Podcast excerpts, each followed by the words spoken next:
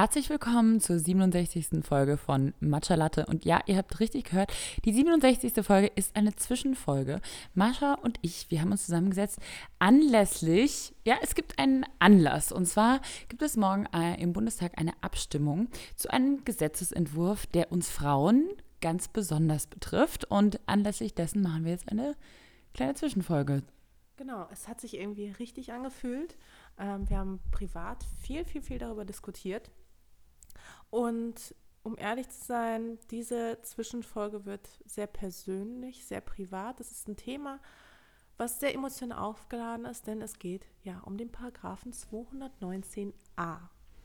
Genau, 219a im Strafgesetzbuch sagt bisher, ähm, dass Werbung für Abtreibung eine Straftat ist, unter Strafe steht für Ärzte. Ähm, und zu diesem Thema haben natürlich, da stehen, und hinter diesem Thema stehen natürlich sehr viele private, intime Geschichten, die, ähm, sag ich mal so, auch ein Stück weit tabu sind, ein Tabuthema sind. Dabei ist es so, wenn ich in meinem Freundeskreis unter Frauen in Frauengesprächen spreche, ist es tatsächlich oft so, dass viele Frauen schon mal Abtreibungen hatten. Ähm, und man dann ganz ehrlich darüber redet, wie es zu so einer Entscheidung kam und ähm, man auch, muss man sagen, dankbar dafür ist, dass wir die Freiheit haben heutzutage, ähm, über so etwas selbst entscheiden zu dürfen oder gemeinsam mit dem Partner entscheiden zu dürfen. Und es schade ist, dass in diesem Gesetzesentwurf ähm, es weiterhin so bestehen bleiben wird, dass ähm, Werbung verboten ist. Das heißt, Ärzte und Krankenhäuser dürfen zwar angeben, dass sie eine Abtreibung vornehmen, aber sie dürfen nicht informieren, also nicht über die Methoden sprechen, über, über die Folgen, Zeitraum. genau, über den Zeitraum, sondern ähm, der Gesetzesentwurf erstmalig erlaubt, dass man es nennen oder ähm, markieren kann auf seiner äh, Homepage, aber keine Informationen geben kann. Und das ist natürlich für viele Frauen ein Problem, weil man sich natürlich heutzutage im Internet über alles informiert und wenn das dann zu so einer Situation kommen sollte und man plötzlich einen Schwangerschaftstest hat, der positiv ist, dann schaut man wie bei vielem zuerst vielleicht auf Google nach oder auf der Homepage von seiner genau, also Gynäkologin. Halt, vorausgesetzt natürlich, man äh, möchte diese Schwangerschaft nicht. Es ist eine ungewollte Schwangerschaft, dann natürlich informiert man sich. Also ich meine, wenn man diese Schwangerschaft möchte, dann informiert man sich natürlich über andere Dinge, aber ähm, unter dem Umstand, dass man sagt, okay, war nicht so geplant. War nicht so geplant oder ich würde das, ähm, diesen Schwangerschaftsabbruch gerne durchführen lassen. Ähm, wenn man das heute googelt, dann kommt man hauptsächlich auf, ja, auf Seiten von so Abtreibungsgegnern, die wirklich sehr ähm, unschöne Bilder und Messages auf ihrer Seite haben. Und das kann wirklich nicht im Sinne aller sein. Genau, das heißt also, wenn man im Moment noch ähm, das googelt und sich informieren will, bekommt man erstmal eine moralische Klatsche ab, anstatt objektive Information. Und ganz oft kann es ja eben sein, dass wenn man in so einer Situation ist, dann hat man plötzlich einen positiven Schwangerschaftstest und hatte das gar nicht so geplant. Dann hat man vielleicht noch gar keine Entscheidung getroffen. Man will sich mal informieren, um dann eine Entscheidung zu treffen. Und dann landet man erstmal auf diesen Abtreibungsgegnern-Seiten. Ähm, und das ist natürlich gar nicht schön, anstatt eben sich objektiv informieren zu können. Und ich glaube, es ist spannend oder man kann ja eben auch ganz ehrlich und offen, und das wollen wir heute mit euch tun, darüber reden, dass viele Frauen schon mal Abtreibung hatten, unter anderem Mascha und ich auch in unseren jungen Jahren. Und ähm, wir möchten heute ein bisschen darüber sprechen, auch deshalb, um das Ganze zu tabuisieren und zu enttabuisieren. Zu enttabuisieren, genau. Entschuldigung, tabuisiert ist es schon genug. Ähm, und dem Ganzen einfach das Stigmata zu nehmen. Also zu, es ist ja häufig so, dass man sich ähm, für, für sowas schämt oder dass man irgendwie Angst hat, darüber zu reden oder ähm, ja, dass es einfach gesellschaftlich verkannt ist sowas überhaupt vorgenommen zu haben und dann auch noch darüber zu reden. Und es ist auch in unserem Fall so, uns fällt es auch nicht einfach und wir machen das nicht, ähm, ja, um jetzt irgendwie Werbung dafür zu machen oder zu erzählen, wie toll das ist, sondern um euch von, ja, und unseren Erfahrungen teilhaben zu lassen in diesem kleinen, intimen Rahmen, der ja dieser Podcast auch sein soll.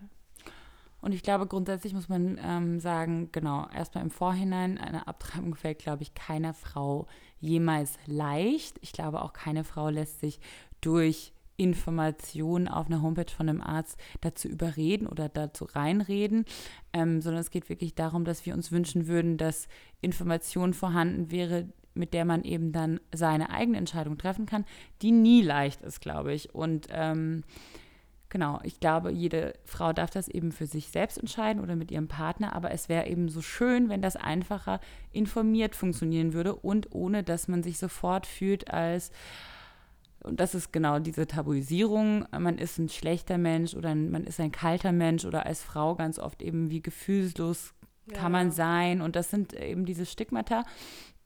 Ähm, dabei ist es so und ich meine, darüber wollen wir heute auch reden, zum Beispiel bei uns beiden war es die richtige Entscheidung. Wir beide haben es nie bereut. Ähm, wahrscheinlich würde mein Leben jetzt ganz anders aussehen. Und wahrscheinlich ist es auch so, dass ähm, das auch bestimmt was mit dem Alter und der Lebenssituation immer noch zu tun hat.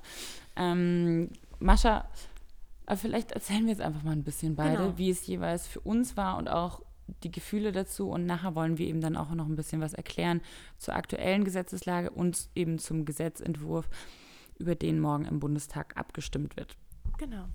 Ähm, dann fange ich einfach mal an. Und zwar, bei mir war es halt so, ich es war, es ist jetzt zehn Jahre her fast, also ja doch ein bisschen weniger, neun Jahre ist es jetzt her, 2010, ähm, hatte ich ein, ja, einen positiven Test, hielt ich auf einmal in der Hand.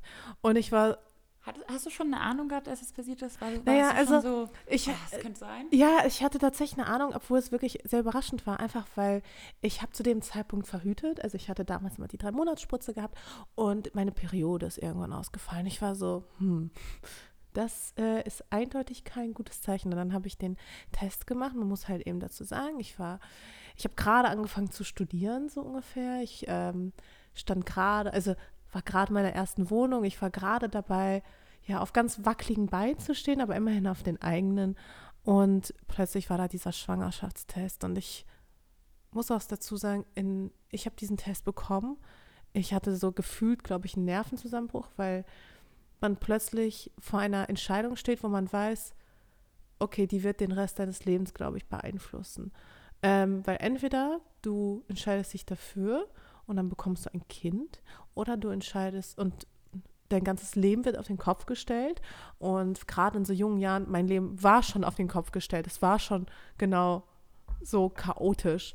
Ähm, oder du entscheidest dich dagegen und auch das wird dir nicht einfach fallen. Ich glaube, das fällt keiner Frau super einfach. Und ich glaube, es ist auch jeder Frau trotzdem bewusst, es ist auch trotzdem was, ähm, was man ein Leben lang mit sich weiterträgt. Also das heißt ja nicht, dass es einen durchgehend immer belasten muss, ähm, aber es ist trotzdem was, was man immer so im Hinterköpfchen genau. hat und auch diese Entscheidung begleitet einen. Definitiv. Und ähm, wie gesagt, ich war Studentin und ich wusste auch, also und vom Gefühl her ähm, war meine Beziehung ähm, auch sehr, sehr brüchig schon und ich wusste, mh, hm, ob ich äh, mit diesem Mann auch ein Kind haben will, weiß ich, weiß ich gerade auch nicht, aber eigentlich nicht. Und für mich stand dann relativ schnell, ja, stand halt relativ schnell die Entscheidung, dass ich abtreiben werde. Und, und ich weiß noch, ich weiß noch genau eigentlich, wie ich mich gefühlt habe, weil ich war so, ich habe dann diese Entscheidung getroffen und dann fiel es mir auch direkt einfacher, weil ich dann wusste, was ich zu tun habe. Es war wirklich, ich musste dann natürlich trotzdem meinen Freund darüber informieren, weil ich habe, wir haben das nicht gemeinsam entschieden. Ich habe das entschieden. Ähm, ich habe das für uns entschieden. Ich habe das auch für mich entschieden. Und wie hat äh, er reagiert oder wie hat ähm ich glaube, er war tendenziell auch erleichtert. Also sein Leben war genauso chaotisch und ähm, für ihn zeichnete sich auch dieses Ende der Beziehung so langsam ab. Er hat sich ja dann auch später getrennt und weißt du, und das war, und es ging dann auch ganz, ganz schnell. Also ich hatte halt Glück gehabt. Ähm, wir sind dann zu einer Beratung gegangen, auch gemeinsam. Ich habe ihn da mitgeschliffen, weil ich mir dachte, naja, ist ja eigentlich, ist ja unsere Sache, ist ja nicht allein nur meine Sache eigentlich. Und dann habe ich ihn äh, mitgenommen zur Beratung und dann ähm, zu einem Arzt. Ich hatte das Glück, dass ich das relativ früh bemerkt habe, sodass ich eine medikamentöse Behandlung bekommen habe, was aber auch nicht einfach ist. Also es, Ähm, du bekommst dann irgendwann ein Medikament, ähm, so eine riesige Hormonbombe, kann man sagen. Und die nimmst du dann zu dir und dann solltest du auch am besten, oh Gott, nicht, dass wir jetzt angeklagt werden, weil wir darüber informieren. Naja, wie auch immer, auf jeden Fall, ich höre mal an dieser Stelle auf mit den Details. Es war, ähm, es war keine angenehme Prozedur, ähm, aber nichtsdestotrotz, für mich war es halt damals ähm, die richtige Entscheidung. Das Einzige ist halt, also ich habe es, ich muss sagen, ich habe es nie bereut. Also ich, es, bis heute kann ich sagen, auch zehn Jahre im Rückblick, kann ich sagen, ich habe es nie bereut, aber es gab halt immer wieder Momente, wo ich dachte, oh fuck. Ähm, das waren, das sind zum einen Momente, ich weiß nicht, das, kennst du das? Ich, das kennt jeder. Es gibt immer so, so Situationen im Leben oder so Sätze von Männern, die sie einem irgendwann mal gesagt haben, die man für den Rest des Lebens nie vergisst. So eine Top 3. Und in diese Top 3 geht auf jeden Fall der Satz, den er mir irgendwann so ein, so ein Jahr oder irgendwie so später, ähm, das war ja so eine On-Off-Geschichte dann später, gesagt hat. Ähm, so nach dem Motto, oder vielleicht war es auch genau so, ähm, ja, hättest du das Kind behalten, wären wir vielleicht noch zusammen. Und das ist halt, alter Falter. Das hat so gesessen. Das ist so, du fühlst dich so schutzlos, so ausgeliefert, bist sowieso in so einer Situation, wo du dich so hilflos irgendwie fühlst, weil du auch das Gefühl hast, du kannst mit niemandem richtig darüber reden. Ich weiß noch, wie ich das meiner Mama erzählt habe. Und ich weiß noch, wie unfassbar beschissen ich mich dabei gefühlt habe. Aber da sieht man auch mal wirklich, wie auch, ja, Männer unsensibel mit so einem Thema umgehen und man ja. muss auch sagen, aber ganz ehrlich, also wenn jemand, der also dir so richtige Entscheidungen, genau, jemand, der dir sowas an den Kopf knallt, dann ist es ja auch so, also dann weißt du ja auch, das wäre nicht der richtige Partner für dich gewesen oder der wäre auch nicht tatsächlich an deiner Seite gewesen, um dich und da dich so zu unterstützen, ja, wie du es gebraucht hättest. Aber in dem Moment, also wenn du halt, also natürlich denkst du dir ja, ja stimmt, so. Aber ja, vielleicht, vielleicht hätte unsere Beziehung ja doch eine Chance gehabt. Aber.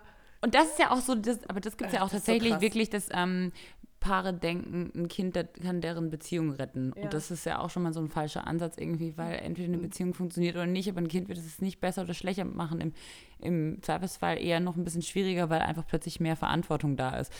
Ähm, aber das finde ich ja schon, okay, das, das, ist krass. Das, das war so das Krasseste. Und ich glaube auch bis heute ist es auch so, dass ich weißt du, das Ding ist, das ist ja irgendwie so eine Entscheidung, die triffst du irgendwann für dich. Und ähm, diese Entscheidung, die, die fiel mir auch so gesehen ja auch nicht leicht, leicht, leicht, sondern es war auch eine Entscheidung, ähm, mit der ich mich die halt einfach unangenehm ist. Weißt die du? muss man, die trägt man dann und ähm, ich glaube, es bleibt trotzdem, es bleibt, also bei mir ist trotzdem so eine Angst geblieben, diese Angst von,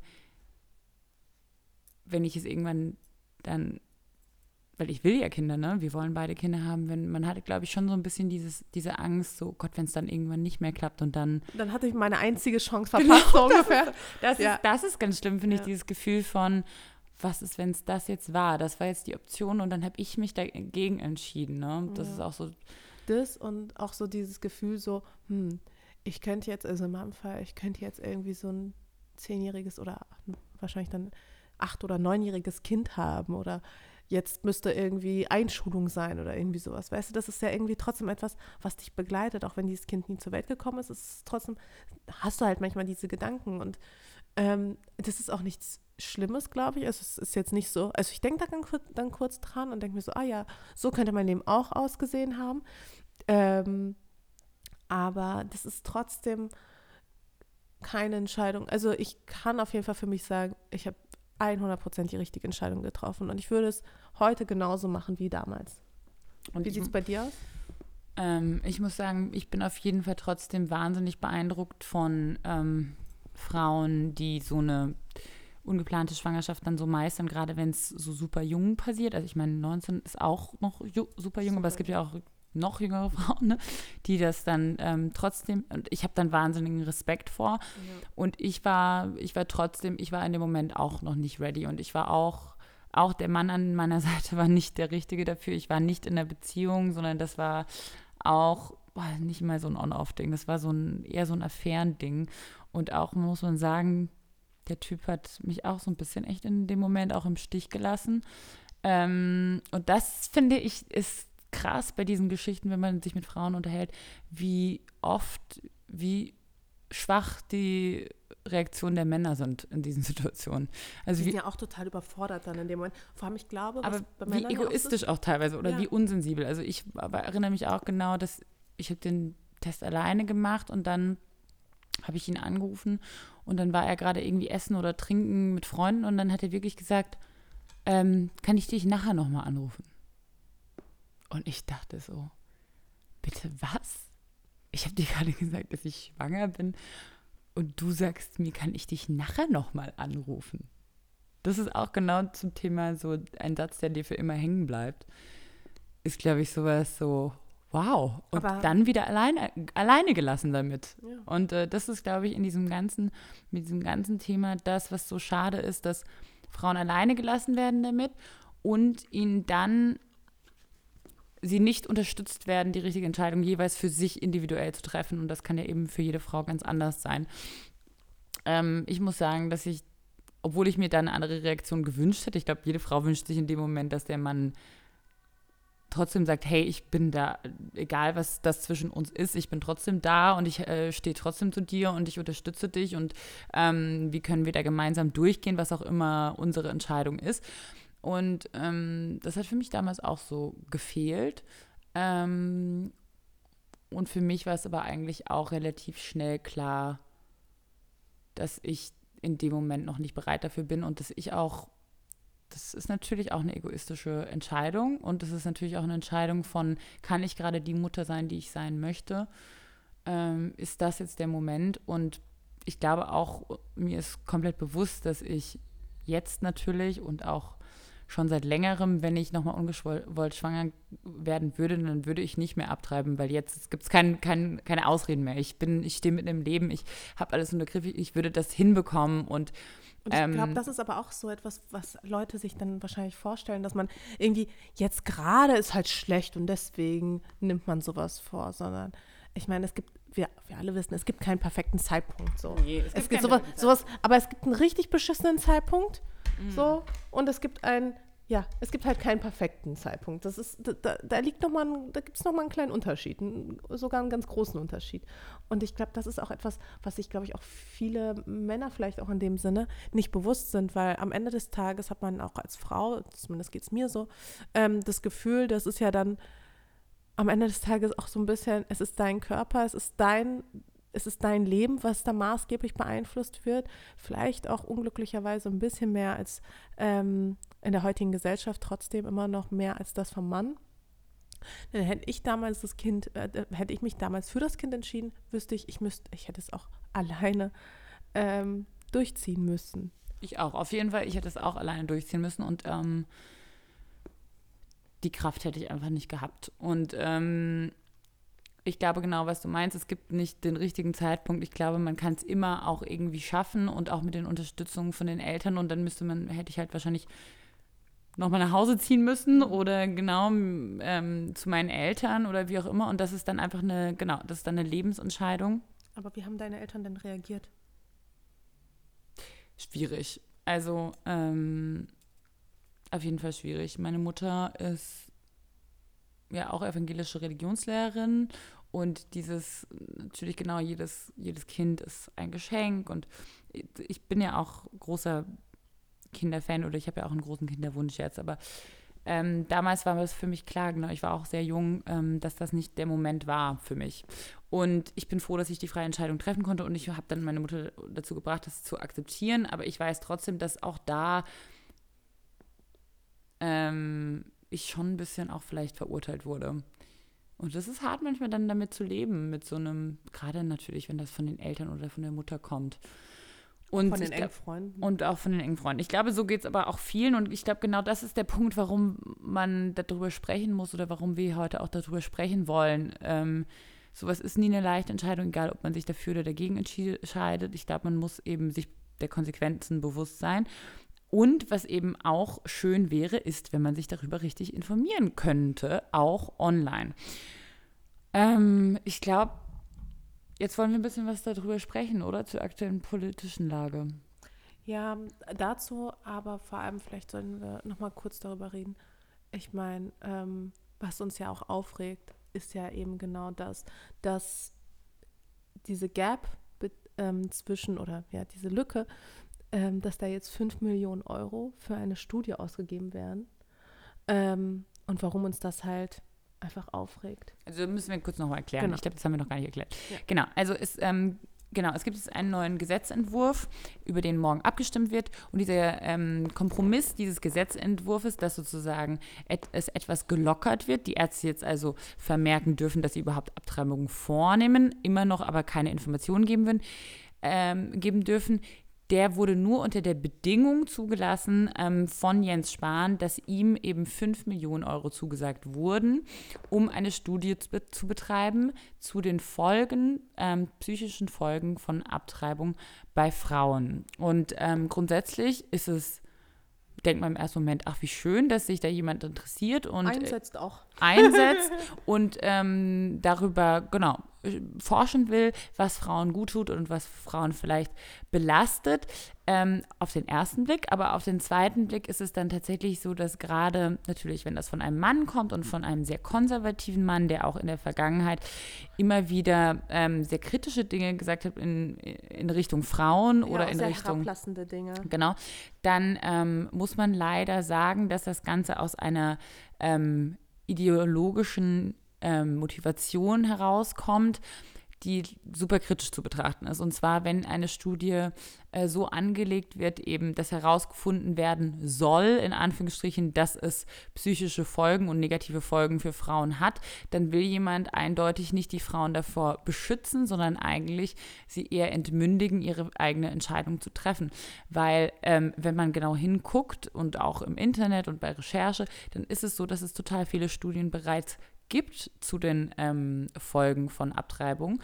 Und ähm, diese Studien verweisen eher darauf hin, dass es ähm, den Frauen schlechter geht, wenn sie keine freie Entscheidung Genau. haben oder wenn sie nicht die Möglichkeit haben, abzutreiben oder sich nicht richtig informiert fühlen. Genau.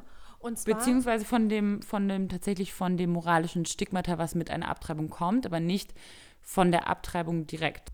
So, und zu dem Thema gibt es ja auch bereits zahlreiche Studien, wie beispielsweise die Turnaway-Studie aus Amerika, wo 1000 Frauen befragt wurden, die einen Abbruch vorgenommen haben, beziehungsweise denen ein Abbruch verweigert wurde, weil sie nicht in dem Zeitrahmen ähm, noch drin waren. Das heißt, ähm, sie, bei, in, die beiden, in beiden Fällen war die Schwangerschaft ungeplant oder zumindest ungewollt. Und ähm, da hat man eben festgestellt, dass ja, Frauen, die einen Abbruch gemacht haben, dass die halt häufiger in Armut landeten. Und nicht nur das, sondern auch den Kindern ging es im Vergleich schlechter. Also sowohl für, auf die Mütter als auch auf die Kinder hatte das einen negativen Einfluss. Und auch hier ist das nicht die einzige Studie. Hm. Also es gibt zum Beispiel auch eine schwedische Studie ähm, und die Hälfte von den befragten Frauen, ähm, denen eine Abtreibung verweigert wurde, litt danach an äh, psychischen Problemen und äh, Depressionen. Oder es gibt auch Studien von ähm, dem Global Doctors of Choice Network, ähm, was auch gemeinsam ein Paper rausgebracht hat, 2011. Und die haben Frauen befragt äh, auf der ganzen Welt, in Australien, Litauen, China, USA, Iran. Und die kommen alle zu demselben Ergebnis, und zwar, dass das Risiko von Depressionen während und nach einer Schwangerschaft steigt bei einer ungewollten Schwangerschaft und dagegen eine Abtreibung das ähm, Risiko von psychischer Erkrankung nicht erhöht. Das heißt, also wenn es Jens Spahn wirklich um die Gesundheit der Frauen geht, dann könnte man das Geld, glaube ich, ganz anders Genau, verwenden. viel, viel sinnvoller nämlich. Nee, also was wir damit sagen wollen, Studien zu dem Thema gibt es genug. So, es braucht also keine weitere Studie. Und dass Jens Spahn das zur Bedingung gemacht hat, ist halt auch wirklich ähm, ja, sehr schwierig, ähm, weil man sich dann natürlich fragt, was ist die Motivation dahinter? Also was ist sein, seine Motivation, diese Studie zur Bedingung zu machen? Denn an sich gibt es ja in dem Gesetzesentwurf auch zwei weitere Punkte, die, glaube ich, ganz spannend sind, die äh, mich auch teilweise schockiert haben. Also zum einen ähm, sind äh, verschreibungspflichtige Me- Medikamente, ähm, die irgendwie, eben zur Verhütung ähm, dienen, endlich, muss man dazu sagen, äh, bis zum 22. Lebensjahr kostenlos. Und ich und ich weiß noch, das ist ein großer Punkt, weil gerade wenn du jung bist und ähm, vielleicht Studentin, dann ist das auch ein krasser Kostpunkt in deinem Leben. Und die meisten Männer beteiligen sich ja eher nicht an der Verhütung. Nicht so sehr, nee, genau.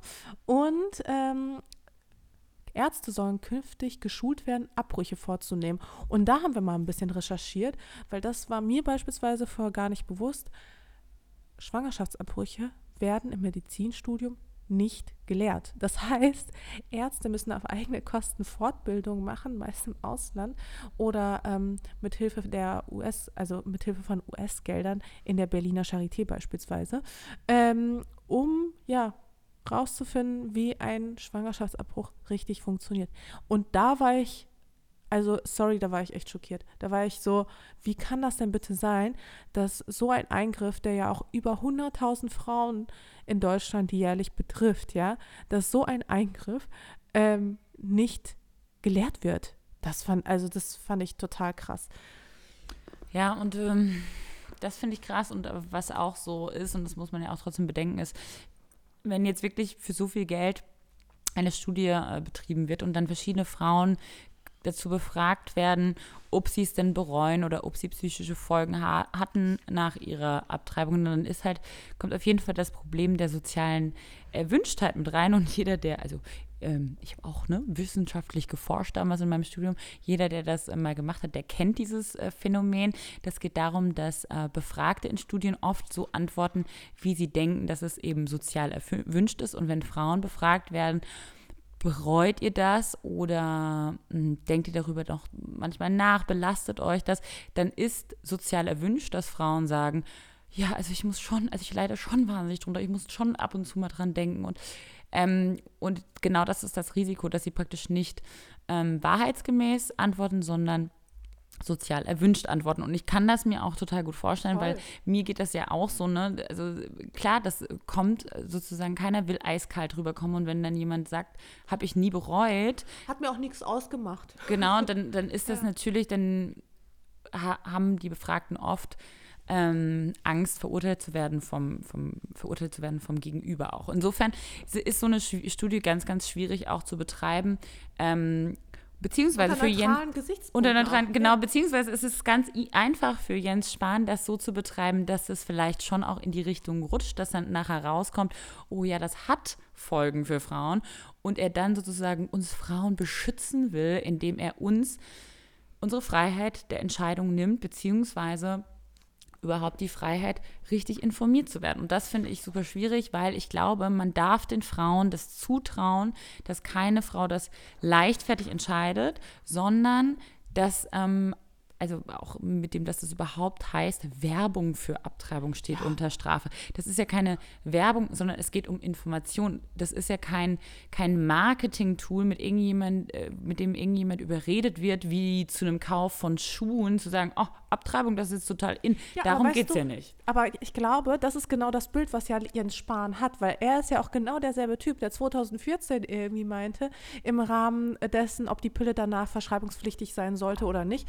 war er halt dagegen, weil er meinte, nee, also das sind doch keine Smarties. Also komm. Und das ist genau der Typ, der solche Sachen vom Stapel lässt.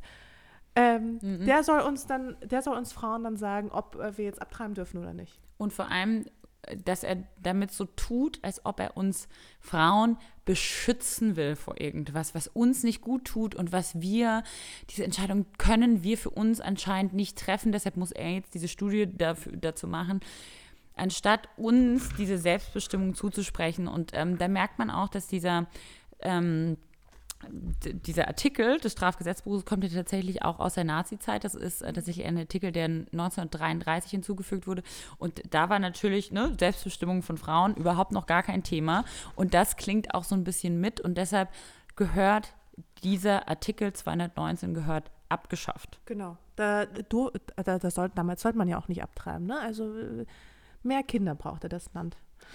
Und da geht es ja auch gar nicht, ähm, genau, also es gibt ja auch den Paragraph 218 und ähm, der sieht ja auch eben die Straffreiheit von einem Abbruch vor, innerhalb von einem bestimmten Zeitraum. Es geht wirklich nur um diesen Zusatzparagraph 219a, mit, ähm, der eben diese Werbung für Abtreibung verbietet und damit eigentlich eben die Informationsfreiheit, die man erlangen sollte. Genau, also wenn es nach uns ginge, sollte dieser Paragraph 219a grundsätzlich einfach mal abgeschafft werden. So. Und das Geld für was anderes verwendet. Genau, und da hätten wir auch echt ein paar Vorschläge, ne? So. Weil da hatten wir uns nämlich mal auch so ein bisschen informiert, denn das Kinderkriegen in Deutschland, das weiß ja jeder, ist jetzt nicht so einfach, aber wie dramatisch und wie kompliziert das ist, ehrlich gesagt, in all diesen Einzelheiten war mir das nicht bewusst. Ich wusste zum Beispiel, also ich wusste zum Beispiel, dass ähm, natürlich Krankenhäuser, Krankenschwestern, Krankenpfleger und so weiter, sie werden sehr, sehr schlecht bezahlt, aber wie schlecht tatsächlich auch Hebammen bezahlt werden, das wäre mir nicht klar. Mir war nicht klar, unter was für katastrophalen Bedingungen Hebammen teilweise arbeiten müssen. Und mir war auch nicht klar, dass Frauen nicht mal selten an Krankenhäusern, wenn sie in ihren Wehen sind, abgewiesen werden, weil die Kapazitäten nicht da sind. Oh ja, das fand ich, also das hat mich wirklich schockiert, dass ähm, teilweise Oberärztinnen einfach auch kündigen, weil sie das nicht mehr mit sich vereinbaren können. Ähm, also die Zustände vereinbaren können, unter denen Frauen in Deutschland teilweise Kinder kriegen müssen, dass es einfach zu wenig Kreissäle gibt, dass es, und ich meine, wir bekommen ja noch nicht mal viele Kinder, ähm, dass zunehmend Kreissäle in Krankenhäusern geschlossen werden und dass katholische, ähm, das, aber das ist jetzt ganz am Rande, aber dass katholische Krankenhäuser beispielsweise ähm, sich verweigern können, Schwangerschaftsabbrüche vorzunehmen. Das finde ich auch total faszinierend. Ähm, das war mir vorher beispielsweise auch nicht klar. Also wir haben, der, äh, während wir recherchiert haben, ähm, zu diesem Podcast auch eine ganze Menge anderer Dinge rausgefunden. Und ich würde mal sagen, also anstatt das Geld in so eine Studie zu hauen, ja, finde ich es echt prima, wenn man das wenn man das Geld einfach in existierendes Leben stecken würde, wenn man das Geld daran investieren würde, Kinder, das, ja, Frauen das Kinderkriegen einfacher zu gestalten. Oder? Mhm, total. Und vor allem auch, ähm, das Problem ist ja immer noch, also, dass viele Frauen tatsächlich sich entscheiden müssen, eben zwischen stehen sie auf ihren, ihren eigenen Beinen, ähm, wollen sie was für sich aufbauen, wollen sie Karriere machen oder bekommen sie ein Kind in dem Moment. Und ähm, diese Entscheidung ist auch deshalb nicht so einfach. Und wenn man mal auch ein bisschen investieren würde, dieses Geld vielleicht eben in Kitas, in die Unterstützung von Frauen, dass sie eben auch ähm, easier äh, ihre Kinder unterbekommen, gut versorgt wissen, ähm, während sie arbeiten gehen, dann würde man das Leben Frauen tatsächlich leichter machen. Oder eben, wenn man wirklich in Sozialhilfe in, ähm, investieren würde, sodass äh, man schaut, dass diese Frauen, die auch diesen Studien nach oft in Armut rutschen, wenn sie sich für eine Schwangerschaft entscheiden oder die Schwangerschaft beizubehalten, wenn man da das Geld hinstecken würde, dann wäre das, glaube ich, sehr, sehr viel besser investiert. Und wie du sagst, genau, in, auf jeden Fall auch in ähm, die Unterstützung von Hebammen, weil die machen so einen wichtigen ja. Beruf und jeder von uns, jede Frau will sich da in dem Moment geborgen und sicher fühlen und äh, gut behandelt und nicht das Gefühl haben, dass eben die Hebamme auch unter einem wahnsinnigen Druck steht, irgendwie zehn Frauen am Tag gleichzeitig betreuen muss, das Krankenhaus ähm, auch den Zeitplan einer Geburt einhalten muss. Ja, das ist das Verrückteste. Und man das Gefühl hat, okay, wenn ich muss, ich habe jetzt noch 24 äh, Minuten und dann äh, kommt jetzt die nächste Frau und belegt mein Bett. Deshalb muss ich jetzt leider noch ein bisschen stärker pressen. Also ich glaube, so funktioniert Schwangerschaft nicht, so funktioniert Kinderkriegen nicht. Das wäre so schön, wenn das wieder was Liebevolleres wäre. Und da wird wirklich Geld gebraucht in die Menschen, die da ähm, Geburt und Kinder kriegen und Kinder haben, Frauen erleichtern. Das hast du wirklich richtig gut gesagt, Lisa. Genauso sieht es nämlich aus. Und ich würde mir in Zukunft also wünschen, oder ich würde mir auch vor allem für den morgigen Tag wünschen, dass wenn man über den Gesetzesentwurf spricht und über diese Studie, die ja eigentlich auch schon bewilligt wurde, dass man da nochmal vielleicht den Aspekt nicht aus den Augen lässt. Und es ist auch ein Aspekt, den, ja, den kennt das Bundesgesundheitsministerium bereits. Und ähm, Jens Spahn hat da auch schon die eine oder andere Aussage äh, vom Stapel gelassen. Ähm, dahingehend, äh, was, was die Wehen der Frau angeht ähm, und den Zeitplan der Krankenhäuser. Aber da, da möchte ich jetzt auch gar nicht zu tief greifen. Ich glaube, Reden mal was anderes. Nee, ich glaube, äh, ich, ich glaube, ein Abschlussthema ähm, wäre noch oder äh, was, was mir wichtig ist, ist, ist es geht nicht grundsätzlich darum, dass ähm, Forschung nicht wichtig ist. Es ist total wichtig, wenn dann tatsächlich das Interesse wäre, mit dieser Studie herauszufinden, wie kann man Frauen und Männern und Vätern helfen, ähm, einfacher mit ähm, Kindererziehung, mit Kindern umzugehen und Familien unterstützen. Ähm, was hat das was gibt es für Auswirkungen sowohl von eben ungewollten Schwangerschaften als auch Schwangerschaftsabbrüchen. Wenn das in alle Richtungen gehen würde und praktisch ganzheitlich untersucht werden würde, dann wäre ich da auch mega Fan von. Aber das Problem ist, und so sehen wir das leider, ähm, oder so muss man das leider vermuten, dass das eben von Jens Spahn äh, gewollt in eine Richtung gedrängt wird und damit uns Frauen ähm, unmündig macht. Und das ist, glaube ich, das, was uns auch so wahnsinnig wütend macht an dieser Stelle. Ja, und abschließend zu dem Thema wollen wir euch auf die Petition von der Nike hinweisen. Nike, das ist eine Bloggerin und auch vor allem Freundin von uns, die sich damals auch schon öffentlich zu dem Thema bekannt hat, dass sie auch eine Abtreibung hatte. Und sie setzt sich gerade mit einer Petition dafür ein, dass eben dieser Gesetzesentwurf ja, oder besser gesagt, dass diese Studie ähm, zum Gesetzesentwurf nicht zustande kommt und dass das Geld anders investiert wird. Und 69.000 haben wir gerade gelesen, 69.000 Unterschriften hat sie bereits. Wir würden uns noch über ein paar weitere tausend Unterschriften freuen. Also meldet euch einfach an bei change.org und sucht nach 219a, dann findet ihr die Studie ganz, ganz schnell. Ähm, die Petition meine ich, die, äh, die Petition zur Studie ganz, ganz schnell. Und ja, macht genau, auf jeden Fall mit. Die Petition sagt einfach nur, im Prinzip diese 5 Millionen können für Sinnvolleres ausgegeben werden und für etwas, was Frauen wirklich nutzt. Und das ist, glaube ich, was für, für auf was wir uns alle einigen können. Also gerne ähm, diese äh, diese Petition unterschreiben. Das würde uns mega freuen, wenn wir hiermit auch was bewegen können. Ich glaube, genau. das zeigt auch die Power von Social Media. Übrigens, ja, hattest du dir eigentlich mal angeschaut, was auf dem Social Media Account von Jens Spahn los ist? Also pass auf. Also das ist nur so, also ich würde sagen, wir haben das Thema jetzt abschließend behandelt. Hier nochmal kurz so eine random Geschichte. Und zwar, pass auf. Da gehe ich jetzt gleich mal äh, drauf. ja, mal, geh, geh direkt, geh direkt mal drauf. Ich kann nicht mehr. Also Nike, muss man sagen, ist da auch wirklich sehr beharrlich, hat äh, mehrere Posts zu dem Thema verfasst und auch dazu aufgerufen, Jens Spahn auch ganz viele Nachrichten und Kommentare zu hinterlassen. Und so kommt es, dass Jens Spahn einfach unter seinem Instagram-Account unendlich viele Kommentare zu dem Thema hat, die er aber allesamt ignoriert. So, ähm, Nike schreibt ihm auch jeden Tag. Er, ähm, leider bekommt Nike nach wie vor keine Antwort von ihm. Ähm, sie ist offen für eine Diskussion. Leider passiert da auch nichts. Aber nichtsdestotrotz, ich finde das toll, dieses Engagement von uns Frauen, das Engagement auf Social Media.